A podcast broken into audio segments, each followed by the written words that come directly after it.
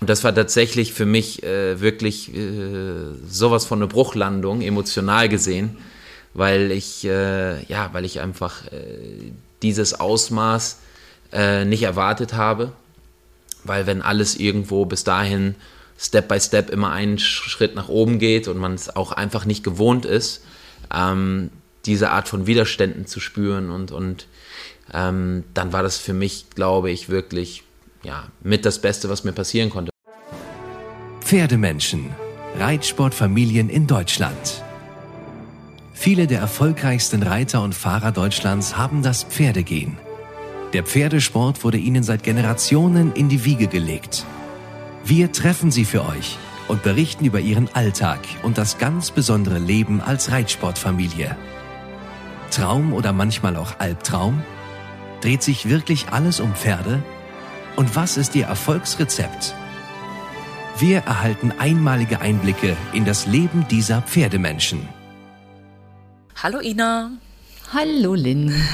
Willkommen hm. zu einer weiteren Folge von unserem Pferdemenschen-Podcast.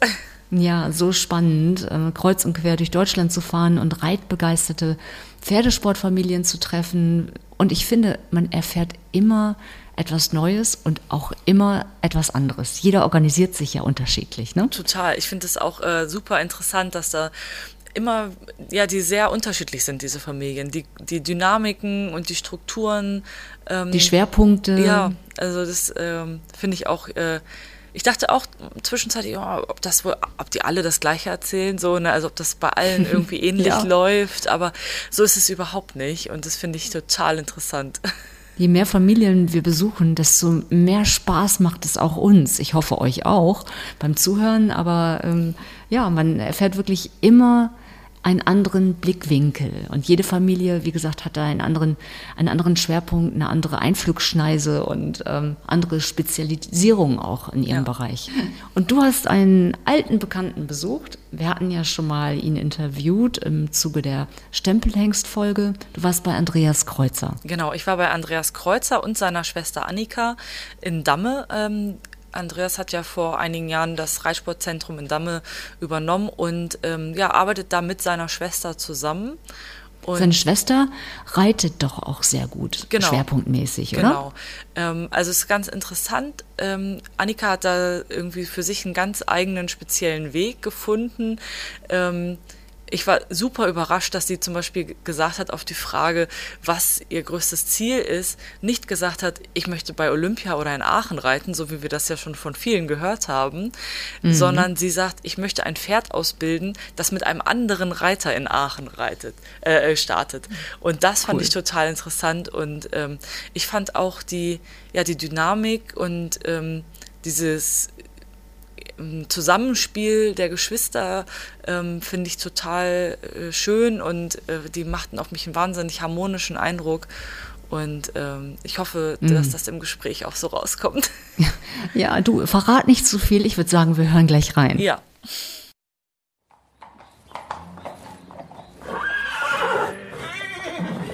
Hallo Andreas und hallo Annika. Vielen Dank, dass ich mal wieder hier sein darf. Ich war ja schon mal hier ähm, zur Chaco Blue Folge, die Leute, die unseren Podcast schon länger verfolgen, werden sich an Andreas sicherlich erinnern. Ähm, vielleicht fangen wir mal so an. Ihr beide arbeitet hier gemeinsam auf dem Hof äh, im Reitsportzentrum in Damme. Ähm, könnt ihr mal kurz erklären, wie hier so die Struktur ist? Ähm, einmal das Konzept des Hofs, des Betriebs so ein bisschen umreißen kurz. Ja, ganz kurz zusammengefasst ähm, haben wir hier im Moment circa 60 Pferde die praktisch von uns betreut werden. Äh, darunter haben wir junge Pferde, die wir ausbilden. Darunter haben wir Pferde, die im internationalen Sport gehen. Da sind äh, Schüler dabei, die mit uns trainieren, die wir betreuen. Und ja, also ein, buntes, ein bunter Mix an äh, verschiedensten Aufgaben. Und ja, das versuchen wir hier unter einen Hut zu bekommen. Und wie sieht bei euch so ein typischer Tag ungefähr aus? Kann ja vielleicht jeder für sich, wahrscheinlich werdet ihr sehr unterschiedliche Aufgaben haben. Ja, die Tage unterscheiden sich, glaube ich, deutlich. Also bei mir ist eigentlich jeder Tag ein bisschen anders. Ähm, ich habe jetzt eben äh, die Situation, dass ich äh, trainiere, dass ich ähm, versuche, auch auf den Turnieren dabei zu sein. Ähm, und dementsprechend ist bei mir jeder Tag eigentlich individuell bisschen anders, äh, was gerade anfällt. Haben natürlich auch noch in gewisser Weise dann die Verantwortung für das Gesamte hier, für die Mitarbeiter, für die Pferde und so weiter. Das heißt, jeden Tag was Neues, ähm, was es ganz spannend macht. Und ähm, ja, bei Anna. Ja, also ich äh, fange normal morgens um sieben an und dann kümmere ich mich bis mittags um meine Pferde. Ähm, Wie viele ich, Pferde sind das so ungefähr? Ähm, ich habe normal so um die zehn auf meiner Liste. Äh, vermehrt junge Pferde, weil mir das am meisten Spaß macht.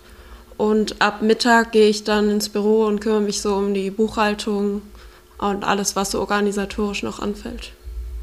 Okay, und wie ist es so, als Geschwister zusammenzuarbeiten? Mm, wir hatten eigentlich schon immer ein ziemlich gutes Verhältnis, deswegen kommen wir auch echt richtig gut klar zusammen. Ja, ist natürlich, äh, wenn man eine gewisse Größe auch erreicht hat als Betrieb, ähm, für mich natürlich ein, ein Riesenbonus, ähm, meine Schwester dabei zu haben, weil das ist einfach doch nochmal ein ganz anderes äh, Vertrauensverhältnis. Äh, man kennt sich in- und auswendig, man braucht wenig Worte, um äh, Dinge auch zu lösen. Ähm, und äh, ja, ich bin mega glücklich, dass sie dabei ist und ist ein fester Baustein hier im Team und äh, mit ein großer Grund, warum wir das in den letzten Jahren so aufbauen konnten, wie wir es aufgebaut haben. Mhm. Du hattest ja eigentlich eine kaufmännische Ausbildung gemacht, Annika, oder? Ähm, ja, also ich hatte erst eine Bereiterlehre gemacht und danach dann die kaufmännische. Und als ich die kaufmännische Lehre gemacht habe, habe ich auch sehr wenig geritten, weil ich da kurz eine Phase hatte, wo ich ja nicht den Spaß verloren habe, aber so ein bisschen nicht so richtig wusste, wohin die Reise geht. Und ja, durch die Pause habe ich aber wieder richtig Spaß an den Pferden bekommen und ja, habe mich dann dazu entschlossen, erstmal nur zu reiten und jetzt mittlerweile mache ich es wieder ein bisschen, dass ich beides ein bisschen kombiniere. Mhm. Wann kam da so die Entscheidung, dass da so die Pferde doch irgendwie wieder Teil deines Berufslebens auch sein sollen? Ähm, ich hatte eine Woche Urlaub, als ich im Büro am Arbeiten war und habe meinen Bruder besucht in Herford und ja, da hat mich das, ja, dann hat es mich irgendwie wieder gepackt. okay. Mm, wie sah eure Kindheit so aus? Ihr seid ja beide in einer Reitsportfamilie aufgewachsen, also mit Pferden groß geworden. Könnt ihr mal so ein bisschen beschreiben, wie das damals gewesen ist? Also es war halt so, dass meine Eltern äh, auch ein Stück weit pferdeverrückt sind. Sicherlich nicht so in dem Maße, wie wir es jetzt machen, so sehr auf den Sport bezogen, sondern eher, wir hatten äh, viele Ponys am Haus stehen, wo dann die Kinder aus dem Dorf zum Reiten kamen. Und das war natürlich für uns auch irgendwo ähm, von Anfang an dann ein Teil unseres täglichen Lebens, weil äh, im Prinzip hat sich das ganze Dorf bei uns getroffen und unsere ältere Schwester, die, äh, die da voll praktisch ähm, bei den ganzen Leuten mit dabei war. Ähm, die ist ja fünf Jahre älter als ich und sieben Jahre älter als Anna. Ähm, die war natürlich dann schon voll zugange, wo wir dann gerade so mit reingeschnuppert haben. Und ja, so war das eigentlich äh, von Anfang an ein Teil unseres täglichen Lebens, ähm, dass dann im Prinzip eine unglaublich gute Gemeinschaft war, die, die da zusammen geritten ist. Ähm, wie gesagt, da, da ging es nicht hauptsächlich nur um den Sport, sondern wir haben Schaubilder gemeinsam gemacht und äh, ja, wirklich ähm, den Spaß am Pferd einfach nur erlebt und das in einer tollen Gemeinschaft und so ähm, sind wir beide da im Prinzip mit reingewachsen und wie gesagt, dadurch, dass unsere ältere Schwester da auch schon äh, voll dabei war, war das für uns fast, äh, ja, fast natürlich, will ich fast sagen. Und ähm, ja, wie sind dann so eure ersten Jahre im Sattel sozusagen gelaufen. Du hast gerade gesagt schon, es war eigentlich mehr so Spiel und Spaß. Aber auf der anderen Seite bist du mit zwölf dein erstes S-Springen geritten. Also irgendwo muss ja dieser Sprung zwischen Spiel und Spaß mhm. und ähm, S-Springen dann. Ja. Ja, im Grunde, im Grunde ging es bei uns beiden äh, sehr schnell sehr viel mehr um Sport. Ähm, hatte im Prinzip eigentlich auch nur einen Namen, das war Volker Kemper, der, der ähm, der mich äh, im Prinzip in Marienheide, in unserem Heimatverein, da habe ich das erste Mal ein E-Springen geritten mit meinem Schecken Bronco, ähm, da gesehen hat, mit meiner Mama ins Gespräch gekommen ist, ähm, sie gefragt hat, ob äh, ich nicht mal auch vorbeikommen könnte, dass er mal mit drauf guckt. Ähm, dann war ich einmal mit Bronco da, haben wir zusammen gesprungen und seit dem Tag ähm, hat Volker eigentlich, äh, ja, im Prinzip meine komplette Laufbahn mit beeinflusst. Äh, ich habe von ihm Ponys zum Reiten bekommen, war ja dann am Anfang drei Tage die Woche da, nach kurzer Zeit dann jeden Tag. Ähm, dann kamen die ersten Pferde und hat mich da in allem unterstützt und unglaublich äh, weitergebracht.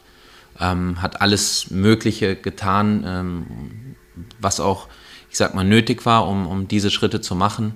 Ähm, und Anna ist natürlich dann dadurch, dass ich im Prinzip schon vor Ort war, ähm, da ja auch dann so ein bisschen mit reingerutscht und ähm, Wurde ja. mitgezogen sozusagen. Genau, und, und, ähm, und dann ja, ging alles äh, auf einmal rasend schnell und äh, natürlich unsere Eltern, die haben das äh, ja mit allem, was sie konnten, unterstützt, hatten sicherlich jetzt nicht ähm, die finanziellen Mittel da ähm, großartig uns irgendwie ähm, Pferde zu kaufen und so weiter, aber äh, wir hatten jeden Tag 20 Minuten mindestens zum Stall zu fahren, ähm, ja da wurde alles möglich gemacht, dass wir uns das ähm, im Prinzip ermöglichen konnten, gemeinsam als Familie. Und dann äh, ja in der Kombination mit Volker, der unglaublich ehrgeizig ist und, und ja, wirklich irgendwie auch was in uns gesehen hat, das muss man auch sagen. Äh, ich war, glaube ich, gerade acht geworden zu dem Zeitpunkt, als wir die ersten Kontakte hatten. Und ähm, ja, er hat irgendwas in uns gesehen,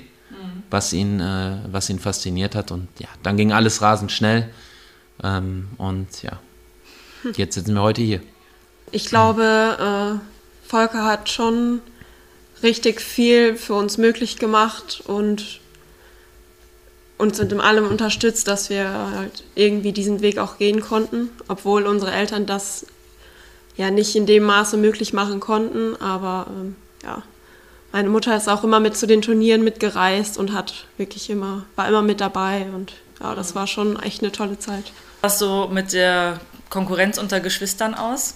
Wart ihr, habt ihr euch äh, immer so gut verstanden oder gab es da auch so ein bisschen Rivalitäten oder mal Streit? Also mal Streit was sicherlich gehört dazu, aber komischerweise nie. Also es war eigentlich immer so, dass wir uns unglaublich unterstützt haben und ähm, ich glaube, dass ein Stück weit dazu aber auch gehört, dass unser Altersunterschied, die zwei Jahre, und auch unsere Persönlichkeit ein Stück weit dazu beiträgt, weil es war eigentlich von Anfang an so, dass Anna eher die etwas zurückhaltendere war von uns beiden, die eher ein bisschen im Hintergrund war. Äh, ich war schon immer eher, eher derjenige, der ein bisschen extrovertierter war und auch eher, äh, ich sag mal, äh, ein Stück weit mehr äh, dieses Adrenalin äh, gesucht hat. Und dadurch haben wir uns eigentlich immer sehr, sehr gut ergänzt und es war nie die Situation eigentlich, dass wir das Gefühl hatten, wir müssten jetzt dem anderen irgendwie was beweisen oder so, sondern es war immer eher ein, ein gegenseitiges Unterstützen. Aber das gilt eigentlich für unsere ganze Familie, ähm, auch unsere ältere Schwester, unsere Eltern, die, die waren immer, die waren immer äh, dabei, die haben uns immer unterstützt und ähm, ja, ich glaube, egal, egal was da äh, im Leben auf uns gewartet hätte oder was noch kommt, das ist einfach ein, ein ganz enger Verbund, den wir da haben und ich glaube, es gab nie Neid oder, oder irgendwas, sondern immer ähm, ein sehr, sehr positives Miteinander und jeder hat irgendwo seine Stärken, seine Schwächen und wir ergänzen uns einfach sehr, sehr gut. Mhm. Du hast gerade gesagt, ihr hattet nicht das Gefühl, euch gegenseitig was beweisen zu müssen, aber Annika, hattest du mal das Gefühl, du müsstest dich anderen Leuten gegenüber beweisen? Hattest du das Gefühl, dass du davon prof nur profitiert hast, dass äh, du mit Andreas zusammen das gemacht hast? Oder hast du auch das Gefühl, dass dir das dann ein bisschen im Weg gestanden hat, dass du immer im direkten Vergleich zu ihm gesehen wurdest oder wirst? Ich glaube schon, dass es die Momente gab, wo ich äh, nicht immer nur das Positive gesehen habe, weil ich mich selber dann auch schnell mal gestresst habe. Aber äh, ich glaube, es überwiegt, dass ich einfach die Chance hatte, äh, mit ihm noch besser zu werden und noch mehr zu schaffen. Und jetzt Promotipp. Hufschmied, Pferdewirt oder Tierarzt. Das sind die Berufe, die den meisten im Pferdebereich sofort einfallen. Doch es gibt noch so viele mehr. Mit der Broschüre Beruf Pferd aus dem Paragon Verlag hat man einen guten Überblick über all die Berufe im Pferdebereich. Egal ob Studium, Ausbildung oder Weiterbildung, hier werden die Jobs ausführlich vorgestellt. Dabei liegt ein Fokus auf dem Ausbildungsbereich und den Voraussetzungen und der andere auf dem Berufsalltag.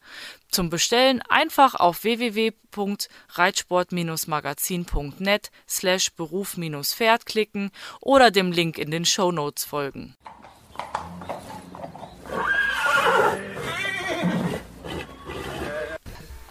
Was würdet ihr denn sagen, war für euch, also jeder jetzt mal im Einzelnen, euer persönlich größter Erfolg, den ihr in eurer Karriere hattet?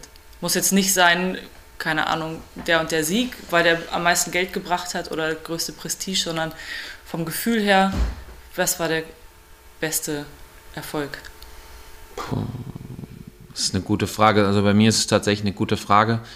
Mm, ich hatte viele mm, sehr, sehr schöne Momente und auch äh, bedeutende Momente.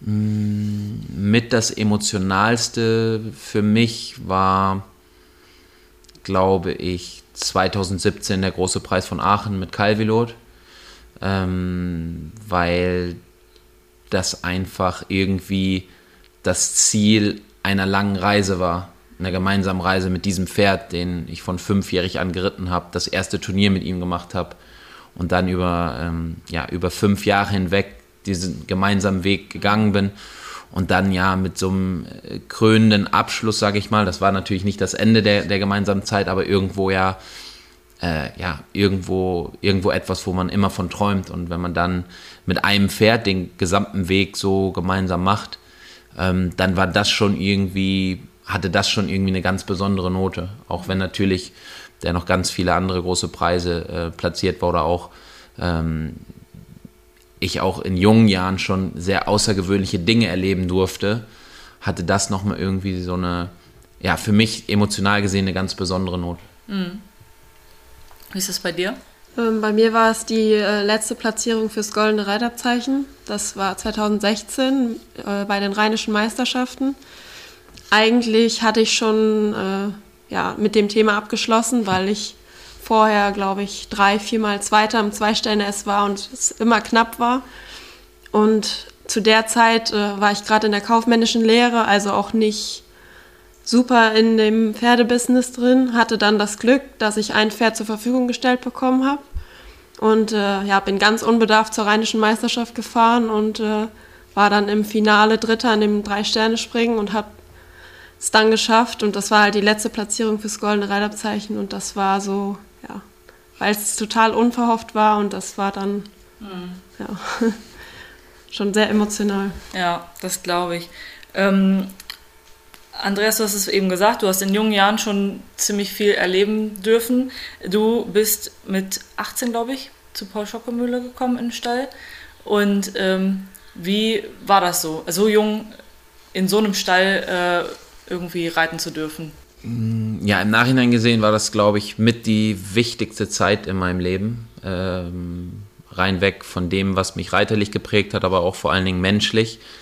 Denn wenn man so von zu Hause kommt und äh, ich sag mal, ich das Glück hatte, durch Volker auch relativ früh schon viel Erfolg zu haben, dann ist man natürlich da in dem Verein, äh, ich sag mal, eine gewisse Größe und, und alle schauen auf einen und ähm, wir haben es geschafft, zur Europameisterschaft zu kommen und dann hat man natürlich, wenn man so 16, 17, 18 ist und, und dann schon, ich sag mal, im ländlichen Bereich so äh, sich meint, fest etabliert zu haben, äh, hat man ja schon auch irgendwie so ein, so ein gewisses Ego, ähm, was man sich da so aufgebaut hat. Und ähm, als ich dann ja so ziemlich genau einen Tag nach meinem 18. Geburtstag bei ähm, Paul angefangen habe, ähm, schlug dann die Realität ein wie eine Bombe, ähm, weil ich einfach gemerkt habe, äh, dass auf diesem Level, auf dem ich mich gerade befinde, so circa 15 Reiter vor Ort sind, die das mal mindestens genauso gut machen, äh, wenn nicht sogar besser.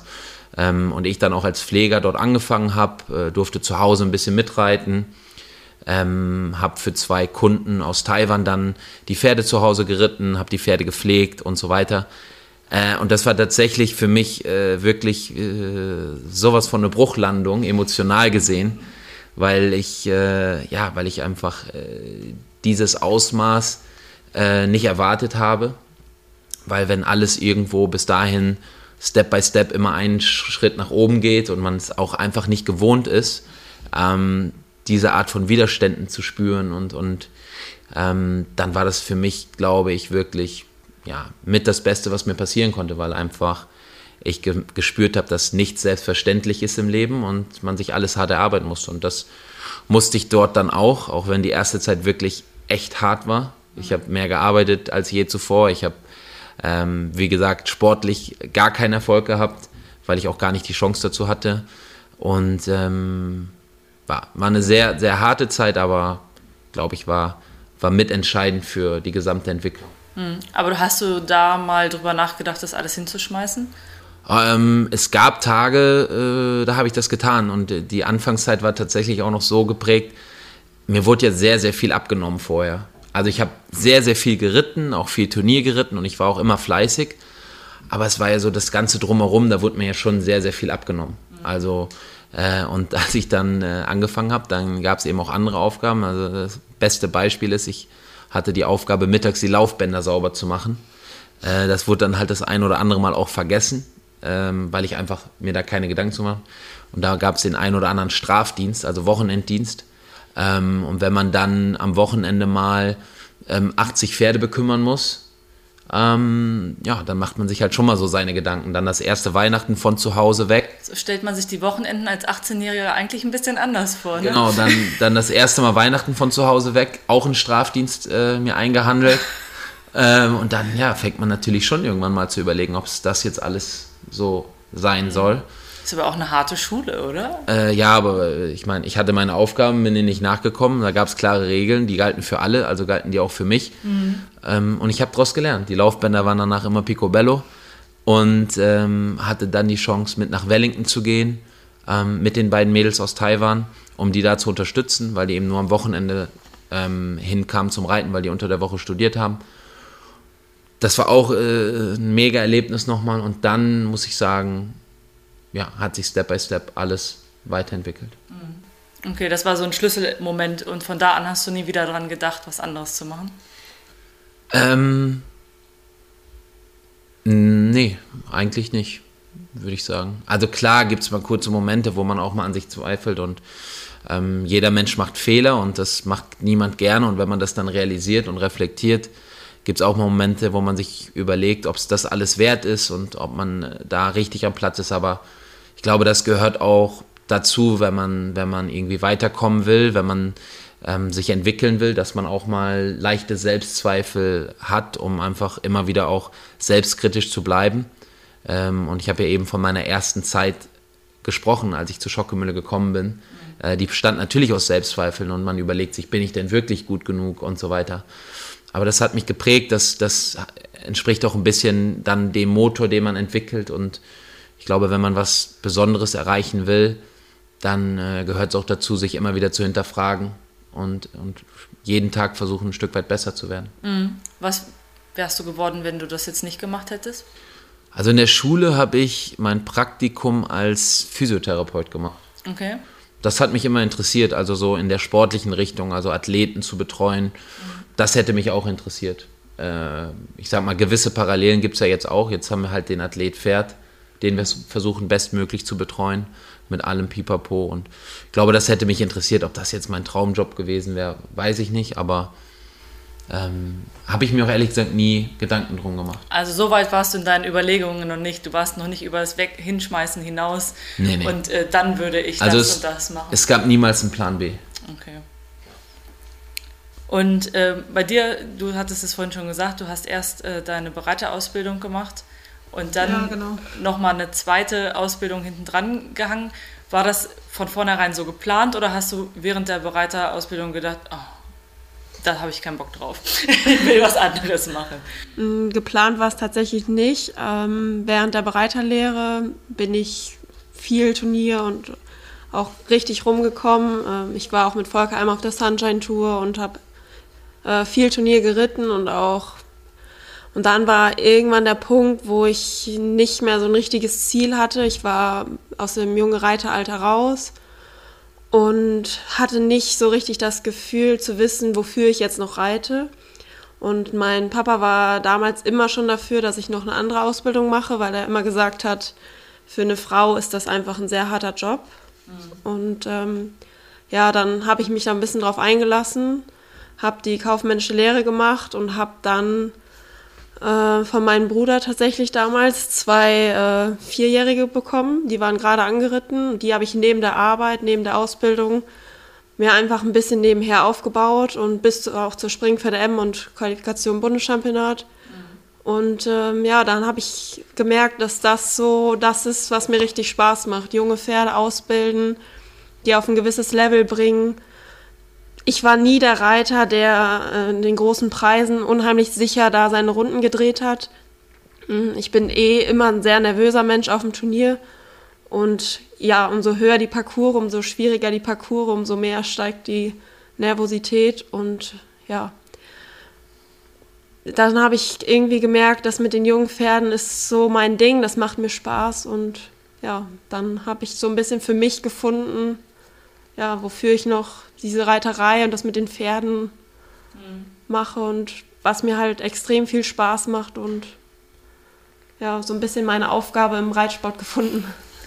Und äh, wie gehst du mit der Nervosität um? Hast du da irgendwie so Rituale oder Strategien, wie du das versuchst in den Griff zu kriegen? Ja, mittlerweile habe ich es ziemlich gut im Griff. Ähm, ich hatte jemanden, der die mir ein bisschen dabei geholfen hat, mit der Nervosität umzugehen ja, Atemübungen, Rituale, klar. Dann äh, gab es eine Zeit lang, da konnte ich nie etwas essen, wenn ich zum Turnier musste. Ja, dann hat man irgendwas gefunden, das man irgendwie zu sich nehmen konnte, damit halt, ja. Wenigstens ein bisschen Energie da Genau, ist. dass man, dass der Körper auch das, die Leistung schaffen kann. Mhm. Und ja, äh, es klappt tatsächlich immer besser.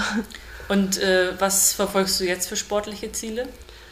Ähm, mein Ziel ist es, junge Pferde aufs Top-Level zu bringen, so dass jemand anders irgendwann mal mit diesem Pferd Aachen großen Preis oder so reitet und ich einfach sagen kann, dass es auch irgendwo ein bisschen meine Arbeit ist. Okay. Und äh, ja, ich würde gerne, ich zum Bundeschampionat. Ich war auch schon mal beim Bundeschampionat, aber äh, hab's, ja, das war so die erste Runde und dann aber nie ins Finale oder mal in die zweite Runde geschafft. Also mein Ziel wäre es, einmal zum Bundeschampionat zu kommen und das Gefühl haben, nicht zu gewinnen, aber wenigstens die Chance zu haben, da auch ein bisschen mitmischen zu können. Das ist so ein bisschen mein Ziel. Was heißt, selber in Aachen zu reiten wäre nicht dein Ziel? Nein. Nein. Warum nicht? Also kannst du das irgendwie formulieren, in Worte fassen, warum du das nicht als Ziel hast? Weil das ist ja eigentlich so das Ziel, was ich von den meisten gehört habe, mit denen ich bisher gesprochen habe. Ja, tatsächlich. Aachen oder Olympiade, je nachdem, wo man schon gewesen ist. Ich habe halt in den letzten Jahren immer wieder, wenn es wirklich schwer wurde und es darauf ankam, haben meine Nerven immer versagt. Und es ist einfach nicht meine Welt. Also ich, wenn ich in eine Springpferde M reite dann, oder eine Springpferde A oder eine L, habe ich so einen Spaß und genieße das richtig. Mhm. Und wenn ich in einen Drei-Sterne-S reinreite, dann ist das Adrenalin so hoch und ich glaube, und wenn ich dann darüber nachdenke, was für meine Pferde das Beste ist, weiß ich einfach, dass ich nicht der beste Reiter bin, um da jetzt in Aachen den großen Preis oder das Springen zu bestreiten, dann ja, will ich auch nur das Beste für die Pferde und dann weiß ich einfach, dass ich nicht der Richtige dafür bin. Freue mich aber trotzdem, wenn es mit einem anderen Reiter super funktioniert. Okay. Mhm. Wie sieht es bei dir aus? Du bist ja eigentlich die letzten Jahre irgendwie eher in der Trainerrolle. Äh, verwirklichst du dich, habe ich so den. Oder ist das ein Eindruck, den nur ich habe? Nee, das ist, das ist absolut so. Also, es hat sich jetzt tatsächlich die letzten Jahre schon ein Stück weit in die Richtung entwickelt und jetzt die letzten Monate komplett verfestigt. Bin natürlich noch auf dem Pferd, weil es mir auch Spaß macht noch. Der Sport an sich ähm, muss ich ganz ehrlich sagen, das hat sich so ein bisschen, ja, so ein bisschen verändert, meine Einstellung. Also vor, vor fünf Jahren oder Deine vor Deine Einstellung oder der Sport? Nee, meine Einstellung. Okay. Ja, der Sport, äh, der Sport, den Sport liebe ich. Das ist keine Frage, aber ähm, vor fünf, sechs Jahren hätte ich wahrscheinlich noch gesagt, ich werde alles dafür tun, so gut wie möglich und, und so weit so wie möglich und so weiter. Aber ich spüre einfach, dass die Pferde und der ganze Sport und das ganze drumherum so viel mehr zu bieten hat für mich, dass der Sport super ist und ich ihn auch gerne mache und ich ihn ja auch jede Woche erlebe. ähm, bin immer oft unterwegs.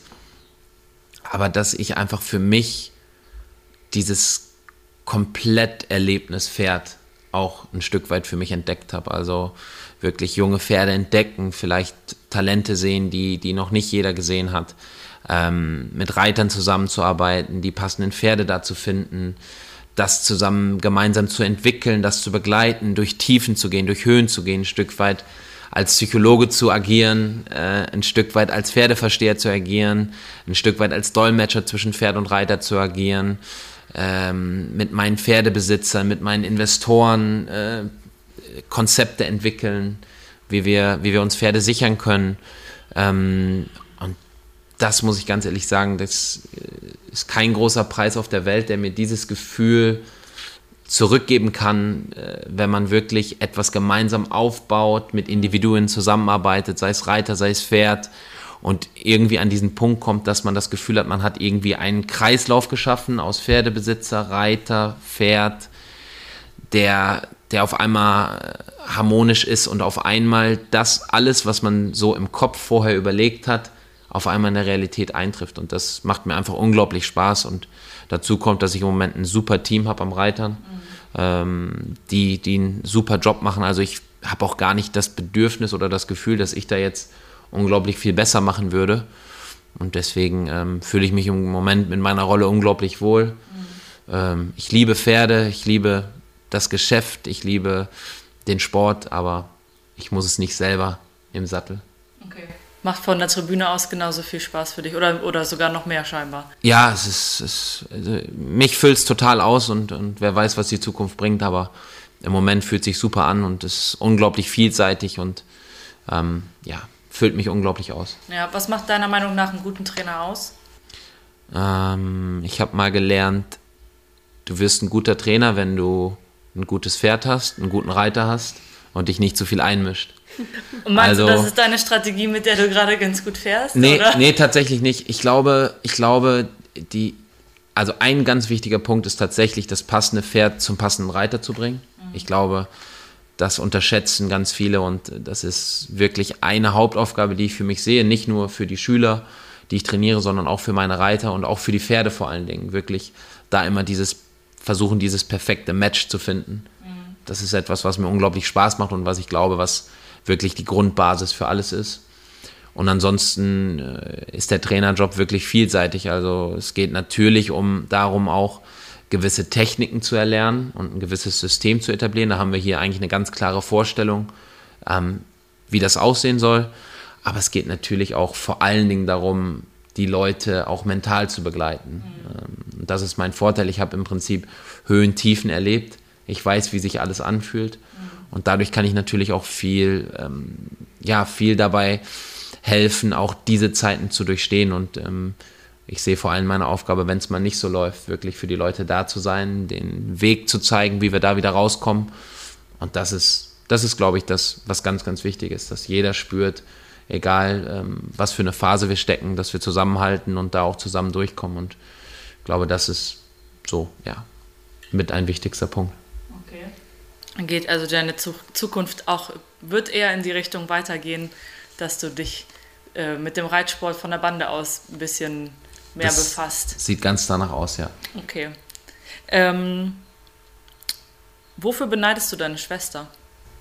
Ähm, also wie gesagt, Neid würde ich jetzt nicht unbedingt sagen, weil ich einfach okay, glaube, wir anders, sind. Wofür aber wir bewunderst sind, du sie? Fragen wir es so.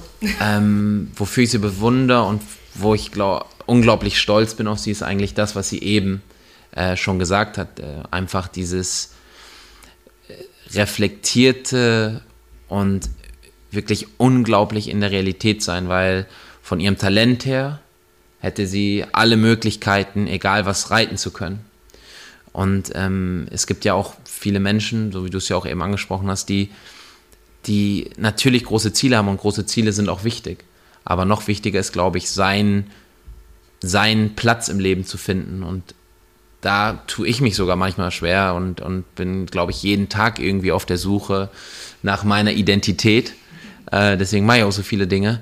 Und da, da muss ich sagen, das, da bin ich unglaublich stolz auf ihre Entwicklung in den letzten Jahren ähm, dass sie sich wirklich so entwickelt hat, dass sie so ihren Platz im Leben gefunden hat, ihren Platz mit den Pferden gefunden hat, äh, ihren Platz hier im Betrieb gefunden hat. Ähm, und das macht mich unglaublich stolz. Und da muss ich ganz ehrlich sagen, da hätte ich manchmal gerne was davon ab. Äh, dieses gefestigt sein und wirklich genau zu wissen, was man will, damit zufrieden zu sein und das auch irgendwie wertschätzen zu können. Ähm, ich glaube, das ist eine Riesenstärke von ihr und auch eine Riesenschwäche von mir, weil ich dieses Gefühl nun sehr, sehr selten habe. Okay. Das ist die Gegenfrage. Wofür bewunderst du deinen Bruder? Äh, das selbstbewusste Auftreten oder dieses abgeklärte, einfach so losreden können. Ja, so dieses, ja, das ist tatsächlich was, was ich ein bisschen beneide. okay, aber dann ergänzt ihr euch ja ganz gut. Ähm, du hast es gerade gesagt, ihr habt, du hast wahnsinnig viel zu tun und machst wahnsinnig viel. Was macht ihr denn, wenn ihr immer nichts mit Pferden macht? Gibt es das überhaupt? Äh, eine Alternative dazu? Freizeitgestaltung? Äh, gibt es tatsächlich. Ähm nennt sich Weihnachten und findet am 24.12. abends und am 25.12. entweder einen halben Tag oder einen ganzen Tag statt, äh, ist unserer Mama unglaublich wichtig und ist auch tatsächlich die letzten Jahre immer, immer so eingetroffen. Ähm, es ist tatsächlich schon so, dass unsere Familie einen unglaublichen Zusammenhalt hat. Und das ist wirklich auch ein Termin, den, den niemand ähm, verschiebt oder der, der wie, wie, eine, ja, wie in unserem äh, Fundament der Familie feststeht. In der DNA verankert. Das hat, hat unsere Oma mal so, so etabliert für uns alle. Das ist aber tatsächlich, diese Momente sind echt wunderschön, weil wirklich dann mal, es geht nicht um Pferde, es geht nicht um Erfolge, sondern es geht wirklich nur um uns als Familie. Ansonsten muss man sagen, teilen wir natürlich viele Dinge, weil unser tägliches Leben auch äh, viel, viele gemeinsame Dinge mit sich bringt und auch unsere Eltern natürlich das ein Stück weit mitleben. Aber ansonsten, pff, es ist tatsächlich so, äh, wenn meine Schwester Urlaub macht, ist es eigentlich fast gar nicht möglich, dass ich zur gleichen Zeit Urlaub mache, ähm, weil so Aber viele Urlaub Dinge. macht ihr schon, ihr macht es nur nicht zusammen.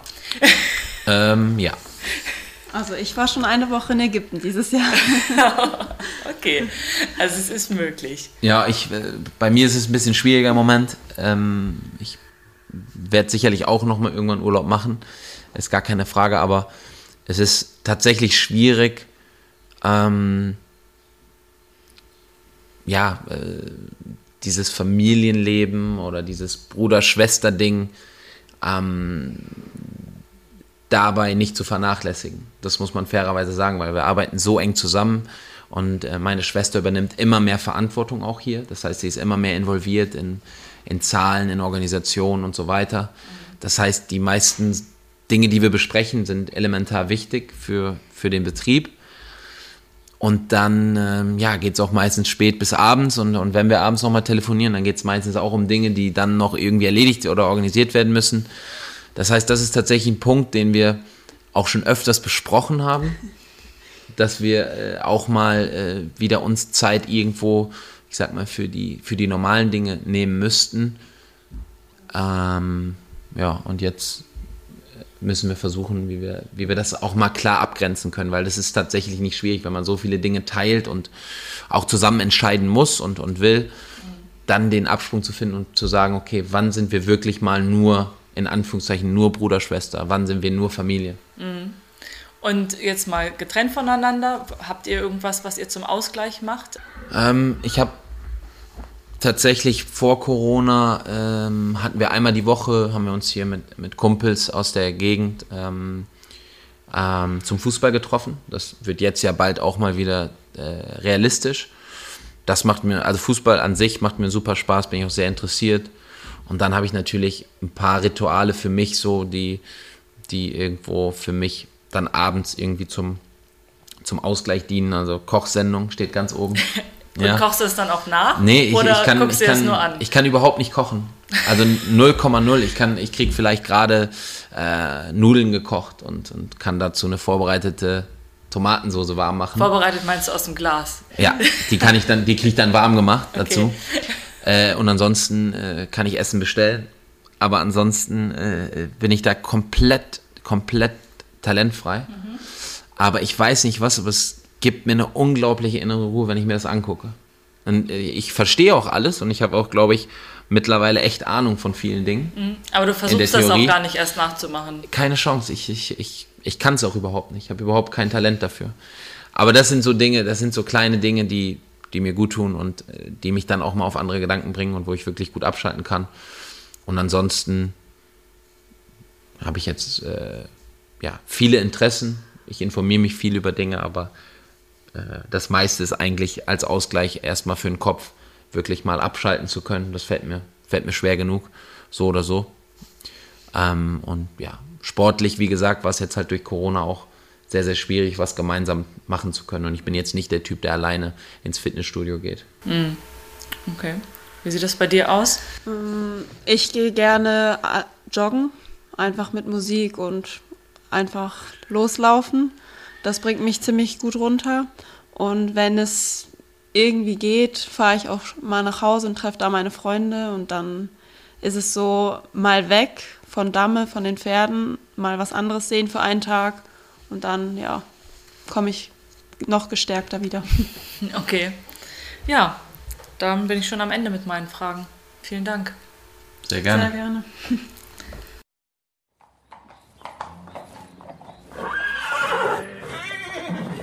Oh wow, spannende Folge. Und ich habe ja echt größten Respekt davor. Ich meine, Geschwister sein ist das eine, aber dann eben auch noch gemeinsam ein Unternehmen zu führen und zu leiten ist das andere. Und es klappt bei den beiden ja ganz gut. Ja, also ich sehe da auch, also ich habe das Gefühl gehabt, eine super strikte Aufgabenteilung. Jeder weiß genau, was er machen soll und kann sich dementsprechend auch immer auf den anderen verlassen, dass das dann auch läuft.